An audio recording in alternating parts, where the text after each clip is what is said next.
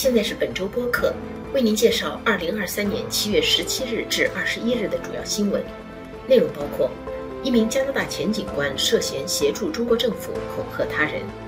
一架执行空中灭火任务的飞机在阿尔伯塔省西北部坠毁，飞行员丧生；加拿大六月份通货膨胀率降到百分之二点八，为两年来最低水平；加拿大政府更新应对核威胁的计划。加拿大政府对更多俄罗斯个人和实体实施制裁。空中交通管制员短缺，造成加拿大各机场航班延误和推迟。加拿大军人遗属起诉美国直升机制造商。B.C 省码头工人工会撤回罢工通知。下面请听详细内容。加拿大皇家骑警蒙特利尔分队说，六十岁的威廉·迈克尔利用他的知识和在加拿大广泛的人脉网络获取情报。提供对中国政府有利的服务。新闻稿还称，迈克尔协助中国政府在加拿大法律范围之外识别和恐吓他人。他的领英页面显示，他离开加拿大皇家骑警后，2006年迁居香港，从事风险评估工作。他在2019年接受澳大利亚媒体采访的时候，曾经告诉记者，他的工作之一是帮助中国政府追回非法流出境外的资金。星期五早上，他通过视频在魁北克省龙哥伊法庭出庭。加拿大皇家骑警表示，他们的综合国家安全小组于2021年秋季开始对迈克尔的活动展开调查。星期三，七月十九日，在加拿大阿尔伯塔省西北部，一架执行空中灭火任务的直升机坠毁，飞行员丧生。丧生飞行员的姓名尚未被披露。目前已知的情况是他今年四十一岁，来自阿尔伯塔省北部山城怀特考特，供职于 B.C 省的一架直升机公司。事故发生时，他正独自驾驶飞机从高空洒水灭火。从直升机的紧急定位发射器第一次发出信号的时间来判断，飞机是在星期三下午六点左右坠毁的。事故地点位于曼宁城东南部海格湖附近，那里不通陆路。加拿大皇家骑警在晚上八点左右乘直升机抵达，飞行员被紧急送往附近的皮斯河机场，在那里被证实死亡。这是一星期来加拿大第三次发生灭火人员死亡的事故。七月十三日，B.C 省十九岁的女消防员德温盖尔在清理火场林木时。被一棵倒下的树击中，伤重不治。七月十六日，西北地区二十五岁的消防员亚当·伊登在灭火时受伤，稍后在医院离世。加拿大统计局星期二七月十八日公布的数据显示，六月份的汽油价格和电信服务价格分别比去年同期下降百分之二十一和百分之十四点七。合力消解了食品价格和房贷带来的影响，使当月通货膨胀率降到百分之二点八，为两年多来最低水平。另一方面，食品价格仍然比去年同期高百分之九点一，其中新鲜水果、面点和其他加工食品的价格上涨超过百分之十。由于利息率升高，加拿大人的房贷成本增加了百分之三十点一。去年年初每月一千六百加元的房贷，现在可以增加到每月两千七百加元。加拿大银行上个星期刚刚把基准利率提高到百分之五，以达到把通胀率控制在百分之二的目标。现在它已经降到百分之二点八，这个目标似乎遥遥在望。但是由于目前通胀率的涨落主要受几个变化迅速的因素影响，而且油价如此大幅度下降不可复制。因此，一些分析人士认为，不能排除通胀率在今后几个月内再次超过百分之三的可能性。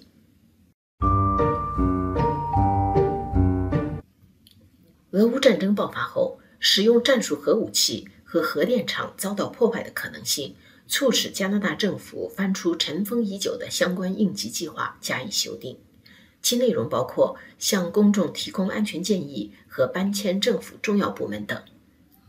政府有关官员在俄罗斯去年二月份进攻乌克兰首都基辅后就开始讨论此事，但是加通社记者刚刚通过信息公开法获得相关文件，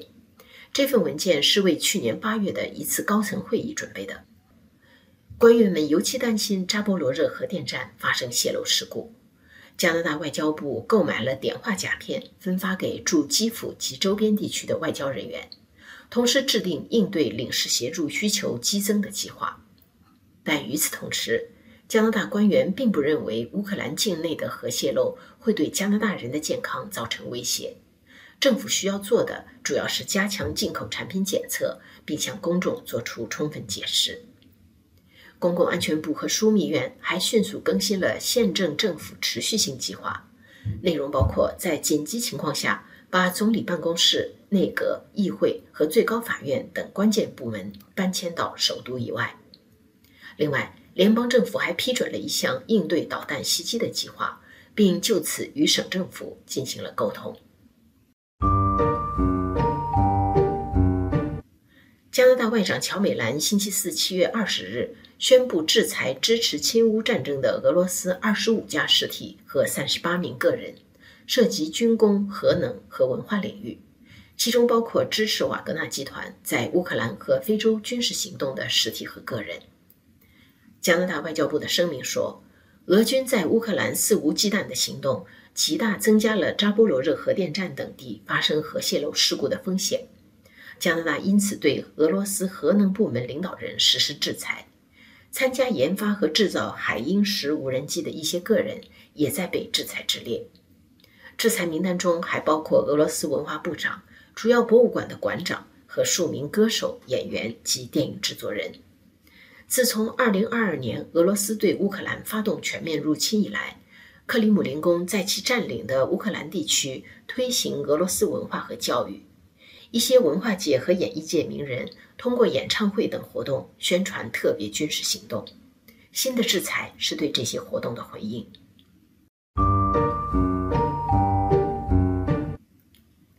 加拿大航空服务公司承认，今年夏季的一部分航班延误是因空中交通管制员不足而造成的。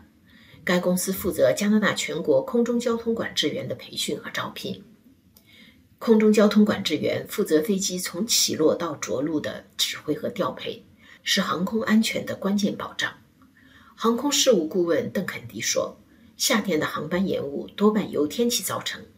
但是从今年三月份起，管制员不足造成的航班延误越来越多。新冠疫情开始后，航班骤减，加拿大航空服务公司因此在2020年辞退了700多名管制员。”并叫停了原计划的新人培训，而旅行放开后，加拿大人争相出门度假，旅客大增。该公司目前正在加紧培训四百多名管制员，并计划扩大招聘。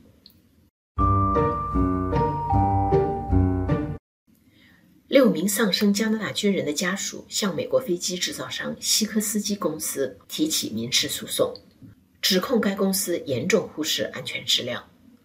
二零二零年四月，一架在希腊附近海域执行北约训练任务的加拿大直升机在艾奥尼亚海坠毁，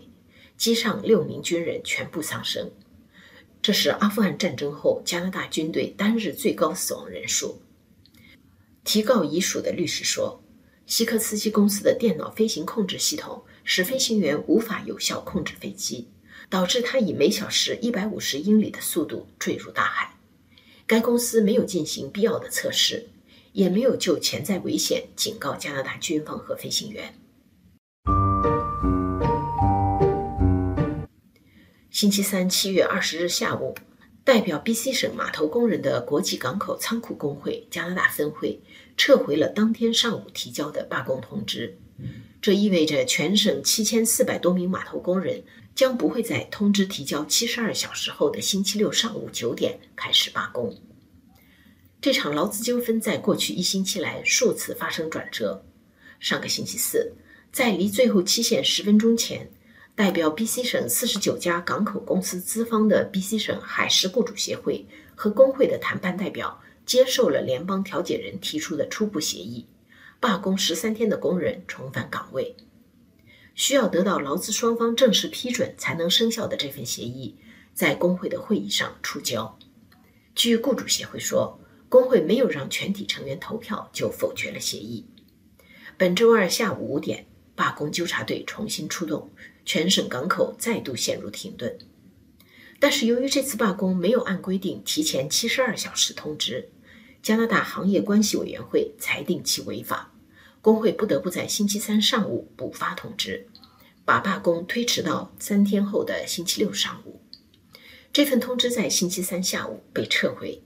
现在双方谈判代表达成了一份新的初步协议，工会建议其成员接受该协议。以上是本周主要新闻，谢谢您的收听。